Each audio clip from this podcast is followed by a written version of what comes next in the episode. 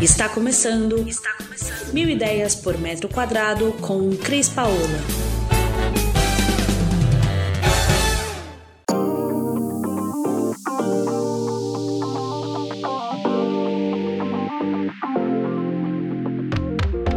Olá, Cris Paola, direto aqui do canal de podcast Mil Ideias por Metro Quadrado e hoje, neste episódio, vamos trazer vários motivos para você melhorar a sua casa, mudar o seu ambiente, ativar o seu escritório com cores. Vamos falar de cores. Cor é vida, cor é alegria, cor é emoção. E por que não trazer a cor para o seu ambiente? Você sabia, por exemplo, que existe uma pesquisa da indústria de tintas, onde 80% das vendas no comércio de tintas hoje é de bege, beijinho, beijão, cinza, cinzinha, cinzão, ou para os mais arrojados, aqueles espetaculares, o branco. É branco. Ah, você vai falar assim: branco? Branco é cor? Não. Branco são todas as cores. E preto é ausência de cor. E as pessoas têm medo de usar cores, essa é uma grande realidade. E se você se interessou por esse assunto, fique aqui até o final, que eu vou te dar algumas dicas de como utilizar a cor, pensando no seu ambiente, na sua casa, no seu negócio, no seu propósito. Se você não tiver um profissional para que você possa pedir ajuda, vamos então a identificar como que a gente pode trazer para você um novo estilo e cores, por que não? Então, eu vou te convidar para entender como as cores podem não só alegrar o seu ambiente, mas também torná-los estilosos e com uma personalidade única, a sua. O que você pensa quando você olha para uma cor? Você nem imagina como o seu cérebro é ativado quando você olha para uma cor.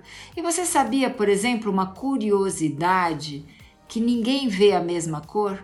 Olha, quando eu estudei isso, eu, eu fiquei sinceramente pensando como podemos ter tantas pessoas no mundo e ninguém ver a mesma cor. Cada um não só vê como interpreta a cor de uma maneira diferenciada no seu cérebro e nos seus sentimentos, porque a cor ela ativa na gente uma série de sentidos e sentimentos do nosso organismo. Então vamos lá, você sabia, por exemplo, que uma cor de uma loja, a loja ela pode separar os produtos delas por segmentos, por tipo de produto, por gênero, utilizando, por exemplo, as cores. Elas fazem com que o ambiente fique organizado e ambientado. Na sua casa, a mesma coisa. É, não é necessário que você pense que o seu sofá tem uma cor, a sua cadeira tem outra cor, então vou usar o branco para que isso fique harmônico. Não. Mas existem pessoas que acham lindo o ambiente tudo branco e tudo bem. Aí a pessoa põe a parede branca, o sofá branco, a almofada branca, o tapete com branco, fica tudo branco. Só que excesso de branco, por exemplo, é, essa cor ela traz para nós um pouco de depressão. O excesso de branco sem nenhuma informação, ela pode trazer danos à nossa saúde. Por isso a importância de um quadro ou até de uma parede colorida junto com as outras brancas. Vamos falar de algumas dicas para você repensar o seu ambiente a partir de uma cor pintada. Primeiro, se você estiver falando do seu negócio, qual o perfil do propósito do seu negócio e do seu ambiente? Ele é mais vibrante? Ele é mais introspectivo, ele é mais reservado, porque sim, as cores têm a ver com esse tipo de sensações. Quando você é uma pessoa vibrante, normalmente você utiliza cores que tenham a mesma sintonia que você. São os amarelos, são os, os vermelhos, são os laranjas, são cores mais vibrantes. E quando você é uma pessoa mais introspectiva, você vai atrás dos beges marrons, dos azuis, cores mais fechadas que representam a sua personalidade. E qual é o perfil do público que vai circular nesse seu ambiente de negócios?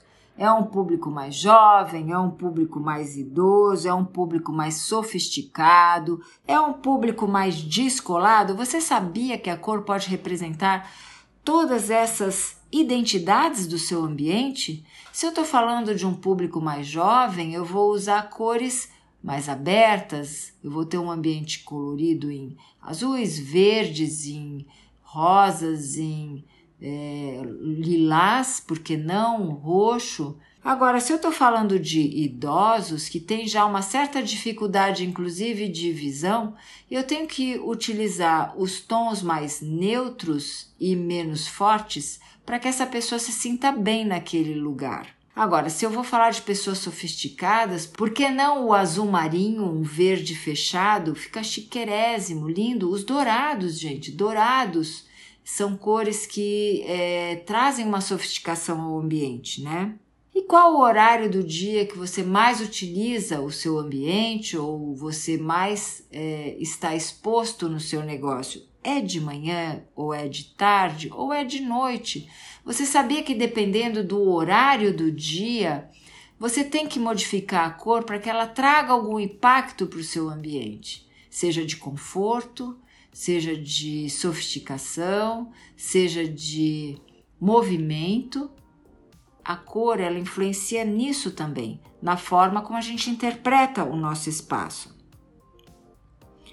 Pense no tipo de móvel que você está utilizando no seu espaço residencial ou no seu espaço comercial.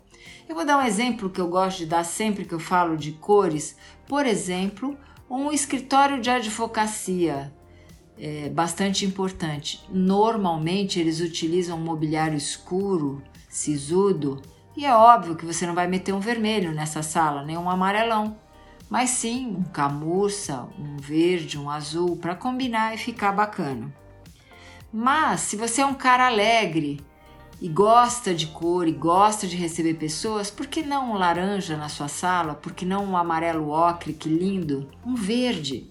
Nós, descendentes de nômades, temos no nosso DNA essa conexão absurda com a natureza. E é por isso que quando a gente tem a oportunidade de estar num ambiente externo, num jardim, numa floresta, numa praia, numa piscina, automaticamente a sensação que a gente tem é de paz, é de complementação, de estar bem, de se sentir muito bem. Então, qual é a cor que você mais gosta para usar na sua casa? Qual é a cor da identidade da sua marca? Qual é a cor que te traz uma beleza e que você curte de usar? Combinar cor é sempre um grande desafio, pois pode resultar um espaço maravilhoso ou ainda não atender às suas expectativas e você não gostar do resultado final. Por isso, sempre que possível, tenha orientação de um profissional. Então, seguiu para você aí algumas dicas de como utilizar cor no seu negócio ou na sua casa. Gostou dessas dicas? Se você gostou, vai lá no nosso blog Mil Ideias por Metro Quadrado, que tem um monte de dicas bacana e muita coisa que a gente pesquisa por aqui.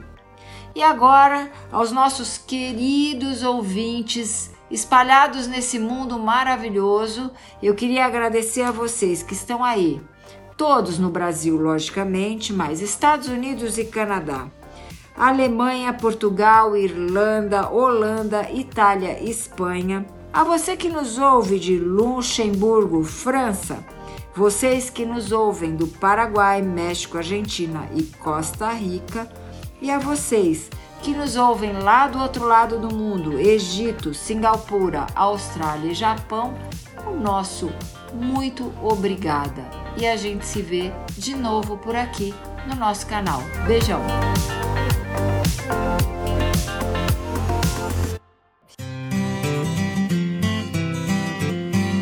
Você ouviu Mil Ideias por Metro Quadrado. Muito obrigada por acompanhar o nosso podcast. Conheça também o nosso site milideiaspormetroquadrado.com.br. Curta nossa página no Facebook e Instagram, Mil Ideias por Metro Quadrado e entre em contato conosco no e-mail contato arroba.